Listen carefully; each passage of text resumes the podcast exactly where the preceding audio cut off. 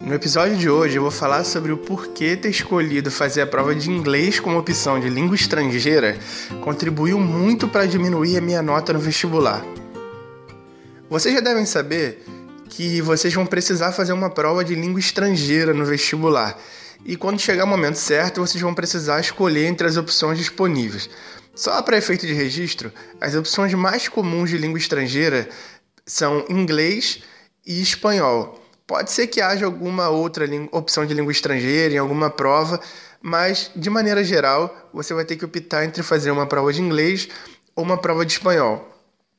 Bem, quando chegou o momento de eu tomar essa decisão, eu escolher qual prova de língua estrangeira eu faria no vestibular, eu acabei optando por fazer a prova de língua inglesa.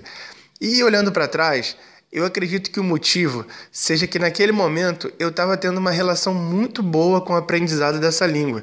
Eu estava fazendo um curso de inglês, eu estava indo muito bem nesse curso, estava gostando bastante de estudar inglês, estava bem motivado, tirava boas notas nas provas. E todo esse contexto me fez ter segurança para, naquele momento, optar por fazer a prova de língua inglesa. O problema é que eu não sabia que para fazer uma prova de língua estrangeira no vestibular e se sair bem, eu precisaria ter conhecimentos avançados nessa língua ou quiçá até ser fluente nela. E eu vou explicar por quê. A estrutura de uma prova de língua estrangeira no vestibular é bem parecida com a estrutura de uma prova de língua portuguesa. Ela apresenta uma série de textos em que a gente precisa ler esses textos, interpretar, extrair o sentido dele para depois responder questões que fazem referência a esse texto. E se já na prova de língua portuguesa muita gente tem dificuldade de conseguir interpretar as diferentes modalidades de texto que aparecem, extrair o sentido e chegar numa resposta correta, imagina quando você não domina essa língua. Imagina quando você não conhece uma série de vocábulos que aparecem na prova, ou quando você não conseguiu entender o sentido global do texto porque não conseguiu compreender a maior parte dele. Isso acabou fazendo com que eu, naquele momento, perdesse muito tempo para conseguir fazer a prova de língua estrangeira. Eu acabei demorando demais para compreender os textos, precisei ler várias e várias e várias vezes, e não são poucos textos que aparecem na prova.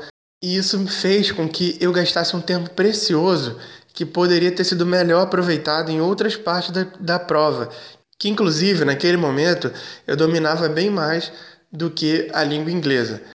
Então, o que eu queria chamar a atenção de vocês no episódio de hoje é que se vocês não têm domínio avançado da língua inglesa ou não são fluentes ainda nessa língua, talvez seja melhor, por estratégia, escolher a opção de fazer a prova de língua espanhola. E eu não estou dizendo isso por acreditar que o espanhol é idêntico ao português. Eu sei que não é.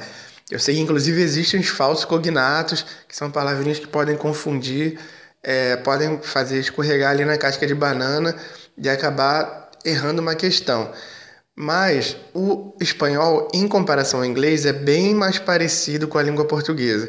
Então, isso vai fazer com que vocês consigam compreender os textos com mais velocidade e, assim, chegar a uma possível resposta correta, gastando menos tempo na prova. E numa prova como o Enem, que tem 90 questões num dia, 90 questões no outro, que não é só o conhecimento que importa, mas também a velocidade com que você consegue solucionar as questões, talvez seja uma boa estratégia a se usar. Bem, esse foi o episódio de hoje. Espero que vocês tenham gostado. Continuem acompanhando aí o nosso podcast e até o próximo episódio.